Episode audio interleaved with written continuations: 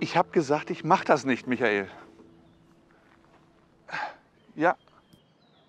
Und was sagst du jetzt? Mensch, Frank, du bist der Pastor. Jetzt reiß dich doch mal zusammen. Ich habe dir erklärt, warum ich streike.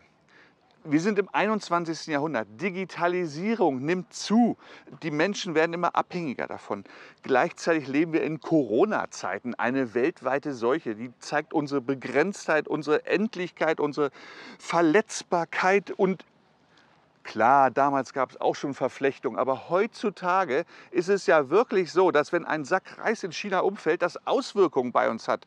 Also, und dann überleg mal, Mobilisation, du hast kein so altes Auto, ich kein so altes, aber die reden schon davon, dass bald gar keine Hand mehr am Steuer ist oder dass Autos mal fliegend eine Strecke überwinden sollten. Also selbst Kriege werden ja schon zunehmend automatisiert geführt. Was soll dann eine eine Episode, da wird das Problem doch völlig klar, eine Episode, wo ein tief religiöser, lebensfroher Mann im besten Alter an einen See in, in Israel äh, langgeht und vier Männer einlädt, äh, mit ihm zu gehen, ja, ihm nachzufolgen. Was soll das mit uns Deutschen im frühen 21. Jahrhundert zu tun haben? Sag mir das. Jetzt liest doch einfach mal den Bibeltext und dann sehen wir weiter. Na gut, okay, weil du es bist äh, und du dir so viel Mühe gibst. Ähm, aber ich bete vorher noch. Äh, lieber Vater im Himmel, bitte rede du, sonst ist alles umsonst geredet und bitte hilf uns auch zu hören, weil wir uns so gern und schnell verhören, wo du uns ganz persönlich meinst. Amen. Also, dann lese ich halt den Bibeltext, äh, wo ich das Problem mit habe. Markus 1, die Verse 16 bis 20. Jesus kam zum See Genezareth und ging am Ufer entlang. Dort sah er Simon und seinen Bruder Andreas. Sie warfen ihre Netze aus, denn sie waren Fischer. Jesus sagte zu ihnen, Kommt, folgt mir nach, und ich mache euch zu Menschenfischern. Sofort ließen sie ihre Netze liegen und folgten ihm. Ein kleines Stück weiter sah er Jakobus, den Sohn von Zebedäus, und seinen Bruder Johannes in ihrem Boot. Sie flickten gerade ihre Netze. Sofort rief er sie. Sie ließen ihren Vater Zebedäus mit seinen Gehilfen im Boot zurück und folgten ihm. Mein Text heute ist ja sehr simpel. Das merkt ja der geneigte Hörer und Zuschauer. Und deshalb habe ich mich entschieden, ganz einfache Fragen an ihn zu stellen. Vorher sei noch mal gesagt, wir befinden uns ja am Anfang des Markus-Evangeliums. Das ist ja unsere Predigtserie, die fast ein Jahr uns beschäftigen wird. Und Markus ist der erste Evangelist und er hat das kürzeste Evangelium geschrieben. Der Text ist also sehr gerafft. Und wenn wir uns darauf einlassen, vielleicht merken wir das nach häufigem Lesen nicht mehr so, aber dann können wir trotzdem noch bemerken, wie dynamisch das ist. Aber wir stellen natürlich auch fest und fragen uns, da sind natürlich Dinge geschehen, die er nicht schildert. Und dann helfen uns die anderen Evangelisten Matthäus und Lukas, auch der Johannes natürlich, davon dabei ein kompletteres Bild von Jesus zu zeichnen. Aber manchmal, manchmal kann es eben auch wertvoll sein, einfach mal einen Text, auch ein Evangelium mal isolierter zu betrachten und zu fragen, warum hat der Autor, warum hat Markus das gerade so geschrieben und warum hat der anderes nicht aufgeführt? Jetzt aber noch mal kurz oder zuerst mal jetzt die Auflistung meiner Fragen für heute. Die erste lautet, unter welchen Umständen, wo, wann, wie spricht Jesus hier den Ruf zur Nachfolge aus? Die zweite Frage ist, wen ruft Jesus? Dritte Frage, wozu ruft Jesus? Und das vierte, was ja grammatikalisch vielleicht am Anfang stehen müsste, aber ich ans Ende stelle, natürlich um zu betonen, wie wichtig das ist, wer ist dieser rufende Jesus eigentlich? Das Erste, unter welchen Umständen, wo, wann, wie spricht Jesus hier den Ruf zur Nachfolge aus? Jesus kommt in das alltägliche Leben dieser Männer. Hier mitten in die Arbeit. Die Ausfahrt des Tages lag hinter den Männern. Äh, Der Fang musste versorgt werden, aufgeräumt werden musste natürlich, die Netze geflickt werden, waren ja keine Kunststofffasern wie heutzutage. Aber die Männer damals haben überwiegend das Leben und die Arbeit ganz anders verstanden als wir. Arbeit war dort kein lästiges Übel, das gar nicht so recht Teil meines Lebens sein soll oder ist. Die Fischer hätten diese Abgrenzung wohl nicht gemacht. Die Arbeit war Teil des ganzen Lebens. Es gab keine Trennung. Ein zentraler Teil war die Arbeit, nicht immer angenehm, aber notwendig. Sie forderte Einsatz, Geschick, Geduld und vieles mehr, was auch sonst im Leben vonnöten war. Leben und Arbeit war nicht zu trennen. Und deshalb trifft das hier voll zu, dass Jesus mitten ins Leben kam. Wir würden das vielleicht uns anders wünschen. Jesus, vielleicht kannst du ähm, nach 18 Uhr kommen, dann habe ich ein bisschen Zeit nach der Arbeit gehabt, um mich auszuruhen. Oder, oder am besten noch am Wochenende vielleicht. Da bin ich nicht ganz so gestresst, bin entspannter und habe Zeit, äh, mir Gedanken über dich zu machen, was du so sagst. Das ist verständlich, aber auch schade, wenn wir so denken und leben. Jesus hat den Menschen auf jeden Fall immer komplett im Blick, weil er ihn auch komplett meint, mit allem drum und dran. Und nicht vergessen, Arbeit ist ja ein Großteil unserer Lebenszeit. Warum sollte Jesus den ausklammern? Deshalb ist es so oft auch unbequem mit Jesus, weil er sich nicht auf bestimmte Bereiche einschränken lassen will. Und dann fällt hier ja noch etwas auf bei Jesus. Ähm, keine Einladung zu einer Extraveranstaltung mit Eintrittstickets, kein publikumswirksamer medialer Auftritt, keine beeindruckende Zielgruppe. Es scheint so wenig Strategie dahinter. Es scheint so beiläufig zu sein, wie uns die Episode das hier schildert.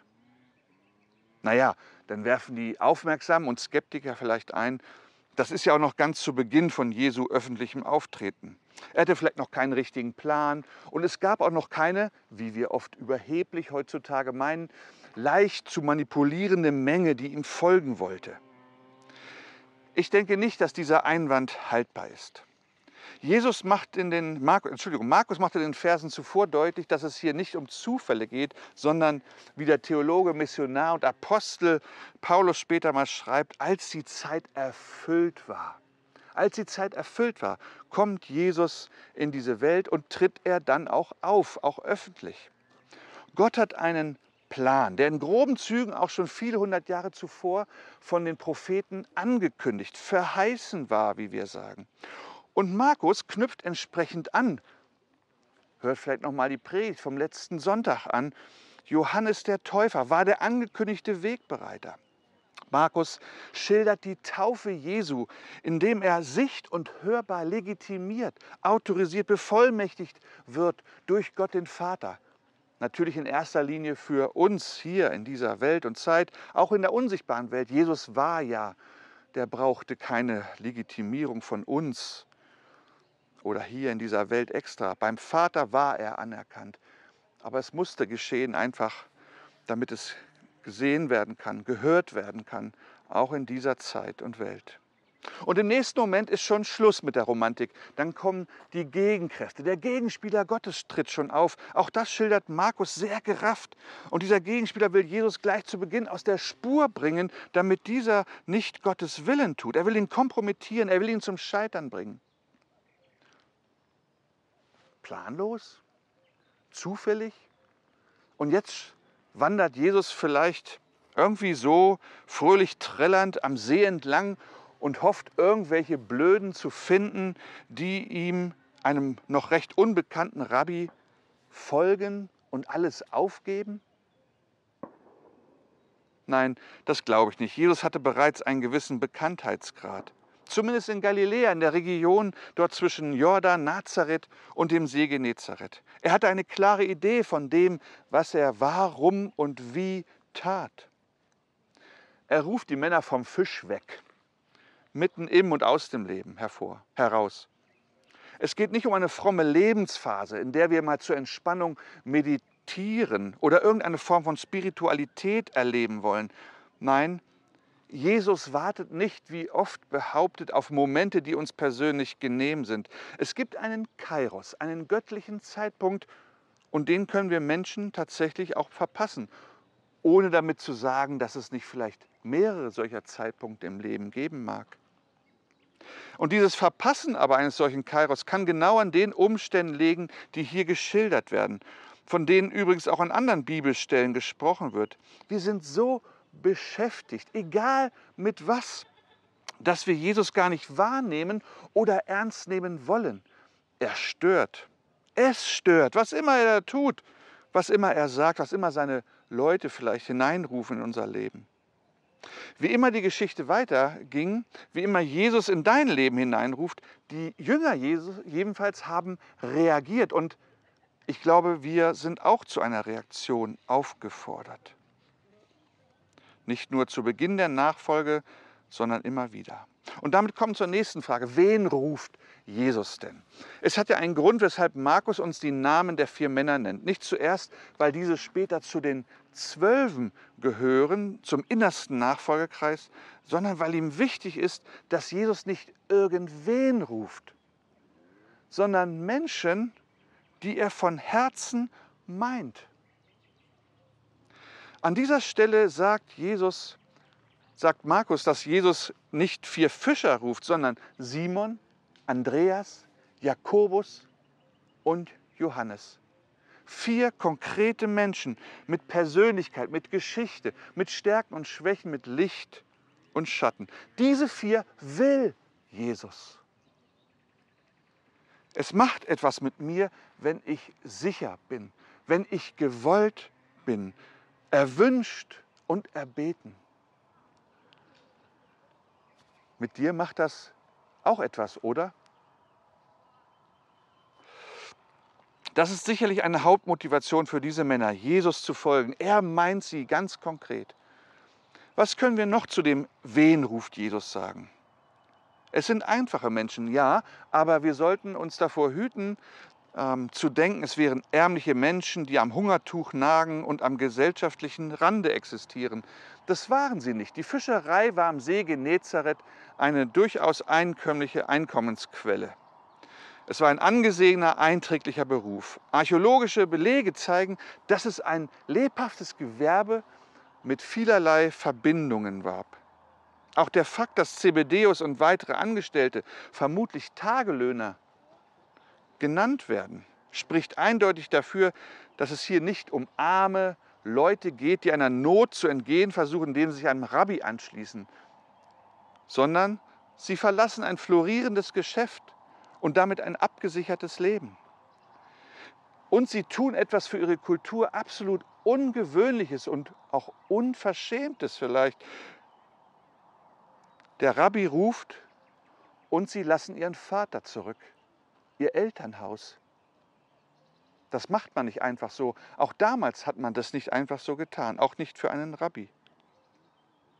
Wenn wir von einfachen Menschen sprechen, haben wir vielleicht im Hinterkopf, dass bei Jesus Schwache und Arme eine große Rolle spielen. Zu Recht, denn sie werden in dieser Welt besonders verachtet und missachtet. Doch müssen wir uns hüten zu denken, dass es irgendwelche bevorzugten Gruppen bei Jesus gibt, die irgendwie näher an Gott dran sind als andere.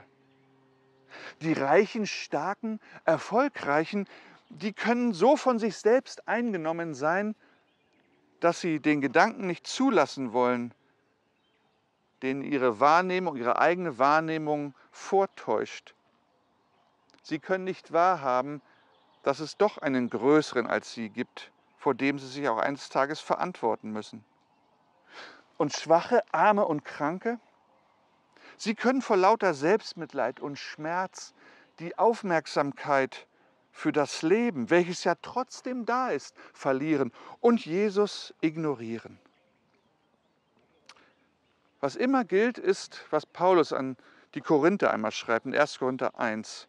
Schaut euch doch nur einmal an, wer bei euch berufen wurde, zur Gemeinde zu gehören, Brüder und Schwestern. Nach menschlichem Maßstab gibt es bei euch weder viele Weise noch viele Einflussreiche oder viele, die aus vornehmen Familien stammen.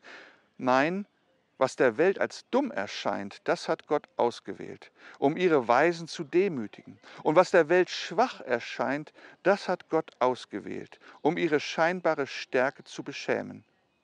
Und was für die Welt keine Bedeutung hat und von ihr verachtet wird, das hat Gott ausgewählt. Also gerade das, was nichts zählt, um dadurch das außer Kraft zu setzen, was etwas zählt. Kein Mensch soll vor Gott stolz sein. Wichtig, den Maßstab für Stärke und Schwäche setzt Gott. Und zwar so ganz anders als wir. Diese Mittelstandsfischer hier sind natürlich nicht total repräsentativ, auch damals nicht, aber sie bewahren uns davor als einen Hinweis davor zu meinen, Jesus geht es nur um klar abgegrenzte, in irgendeiner Weise vom Leben benachteiligte oder bevorzugte Gruppen. Jesus meint alle und jeden, mitten in dem Leben, in dem sich dieser Mensch befindet. Und er kann und will mit jedem etwas anfangen. Die dritte Frage, wozu ruft Jesus? Wohin? Warum? Jetzt wird es schön und schwierig. Kommt, folgt mir, ich mache euch zu Menschenfischern. Das ist sein Ruf zu diesen vier Männern. Schön ist, kommt, folgt mir. Natürlich war es damals eine Ehre, von einem Rabbi gerufen zu werden. Doch dieses prompte, umfassende Reagieren dieser kernigen Fischer, das ist beeindruckend und nicht typisch für einen damaligen Rabbi-Ruf. Es gab schon noch Raum für familiäre Abklärungen, Vorbereitungen, wenn einer dem Rabbi folgen wollte. Nichts davon ist hier zu entdecken. In eine solche Beziehung einzutreten, wie sie uns bei Jesus durch die Evangelien hindurch aufgezeichnet wird und aufgezeigt, das war etwas sehr Intensives. Es war und hieß, eine Lebens- und Lerngemeinschaft einzugehen, alles miteinander zu teilen, miteinander durch dick und dünn zu gehen, voreinander wie ein offenes Buch zu sein und in Hoffnung und Konflikten miteinander zu stehen. Natürlich auch die abfallende Ehre für den Rabbi, aber auch den Spott und die Ablehnung für ihn mitzuernten, davon betroffen und gemeint zu sein. Und all das lebte der Rabbi mit und in diesem Fall hieß der Rabbi Jesus. Auch er war ein offenes Buch für seine Nachfolger. Keine Hemmungen, nichts, was er zurückgehalten hat. Hier gab es keine Fernschule, die irgendwann abgefragt wurde in einer Online-Prüfung. Es war auch keine Abendschule oder ein Vollzeitunterricht in einem Schulgebäude, sondern es war ganz Leben miteinander. Es hatte viele Ungewissheiten. Weshalb ließ sich dann jemand auf so etwas ein? Warum diese vier auf Jesus? Meine Thesen dazu. Das erste war, weil es keine Theorie war, zu der Jesus rief. Sie würden ihm folgen, sie würden mit ihm leben. Und die Frage, die wir uns vielleicht stellen müssen, ist, wollen wir einer Theorie folgen?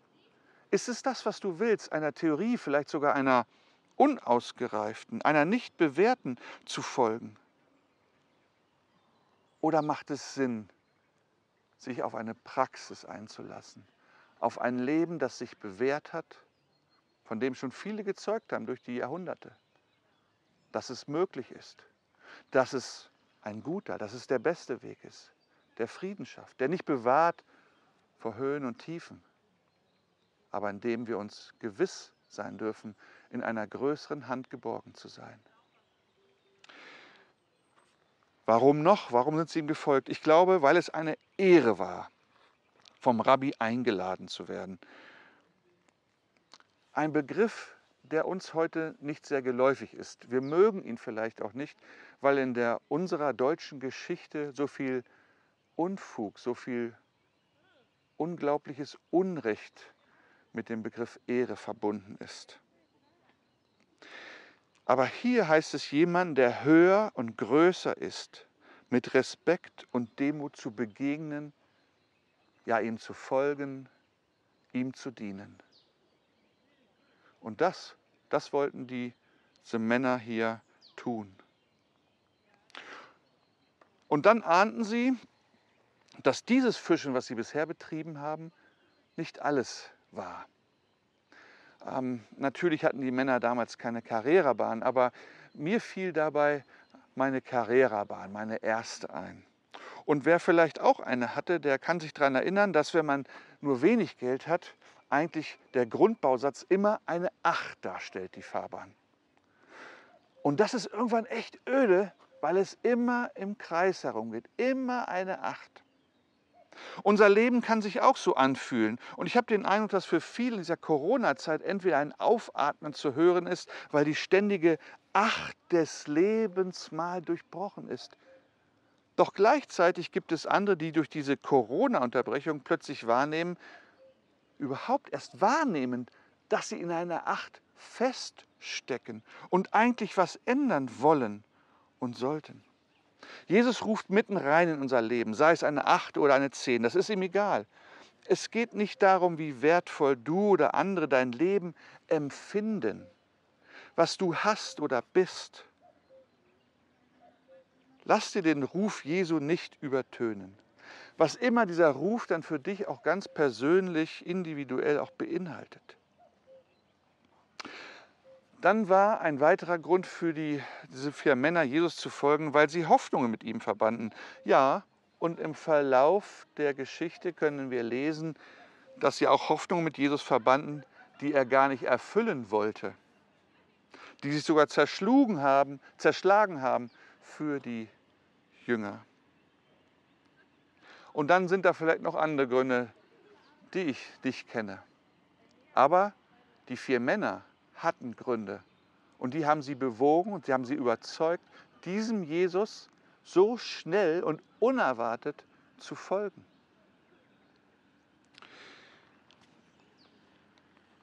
Jesus ruft und ihm zu folgen, eine Lebensgemeinschaft. Und es ist nichts Neues, dass wir Menschen auf ein Du hin angelegt sind.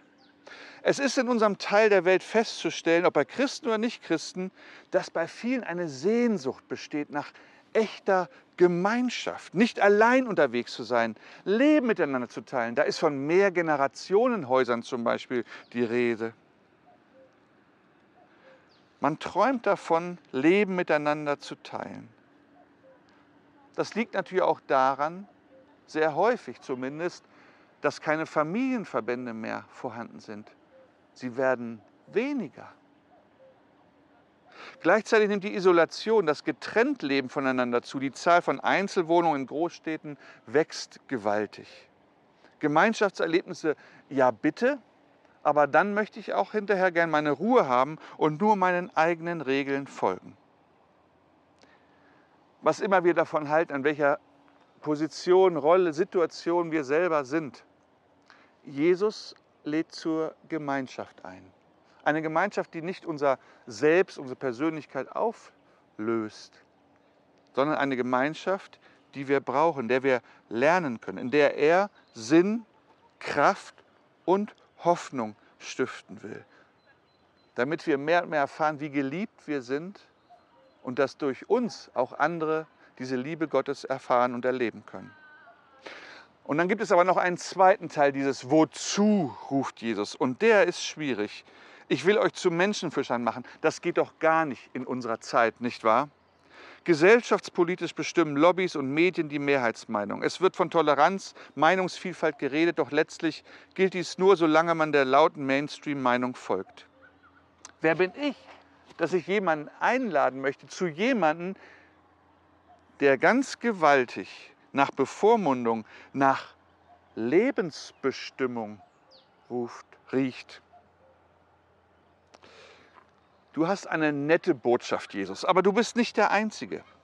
Und zudem will ich nicht anecken. Und ich, ich bin vielleicht Christ und sage vielleicht trotzdem, ich definiere deine von dir hochgehaltene Liebe in erster Linie als unaufdringlich, zurückhaltend, vorsichtig kompromisssuchend, konformfindend, auf keinen Fall anstößig und provozierend.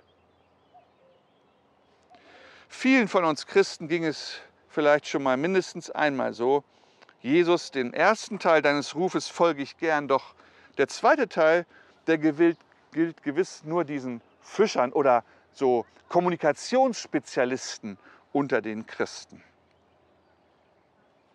Der Kollege von Markus Matthäus zitiert Jesus am Ende seines Evangeliums, wie dieser vor den versammelten Nachfolgern steht, Matthäus 28. Dort sagt Jesus zu den Versammelten, geht nun hin zu allen Völkern, macht die Menschen zu meinen Jüngern und Jüngerinnen. Das hört sich leider überhaupt nicht so an wie die Beauftragung für einen Spezialtrupp. Aber einen Schritt zurück, bevor uns das vielleicht Angst macht. Das Entscheidende bei der Berufung der Jünger ist, dass die Lebens- und Lerngemeinschaft mit Jesus nicht Selbstzweck ist. Es geht nicht um eine wohltuende Zeit im Kloster, sondern dass die Berufung Jesu einen Zweck hat, eine Aufgabe, ein Ziel, vor dem sich keiner, der Jesus folgen will, aufrichtig und ganz folgen will, verschließen kann. Wie immer dann die Berufung, der eigene Beitrag dazu aussieht, denn da berücksichtigt Jesus unser Sein, unsere Persönlichkeit. Aber er bringt auch Neues hervor, wenn wir zum Beispiel daran denken, dass ein normaler Fischer wie Simon später zum Petrus wortgewandt wird und hingegeben Jesu Auftrag ausübte. Trauen wir das Jesus zu oder verweigern wir uns automatisch, unbewusst oder bewusst diesem zweiten Teil seines Auftrags und seiner Einladung? Und jetzt kommen wir zum letzten. Das geht schnell. Wer ist dieser rufende Jesus?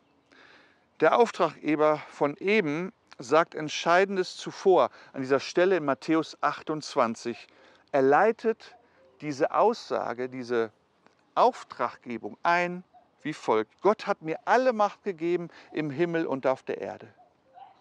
Und dann sagt er nach dieser Beauftragung für seine Nachfolger, seht doch, ich bin immer bei euch, jeden Tag bis zum Ende der Welt.